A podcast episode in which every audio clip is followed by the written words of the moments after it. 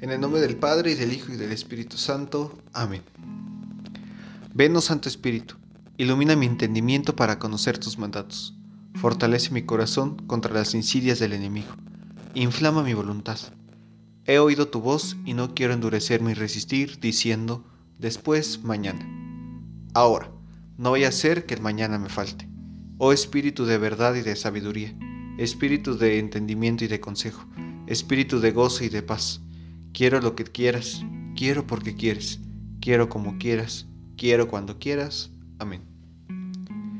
Hoy quiero compartir con ustedes esta breve meditación del Evangelio según San Lucas, capítulo 5, versículos del 2 al 16. Señor, si quieres puedes sanarme.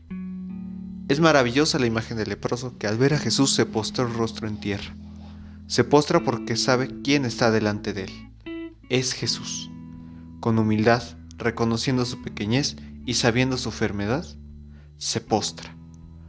Nosotros podemos ser este leproso, podemos estar enfermos, podemos tener preocupaciones, angustias.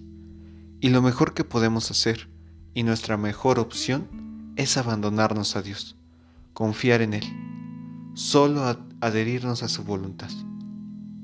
Hay cosas que, claro, nosotros podemos hacer y trabajar, pero hay muchas otras que solo nos queda abandonarnos a Dios. Señor, solo si tú quieres. La respuesta de Jesús es impresionante. Quiero. Él quiere curarte, quiere sanarte, y solo te pide una cosa, que te abandones totalmente a Él. Hoy dile, Señor, me abandono completamente a ti. Soy Diego Escamilla, estudiante del seminario de Tlalnepantla, Nuestra Señora de los Remedios, del primer grado de discipulado.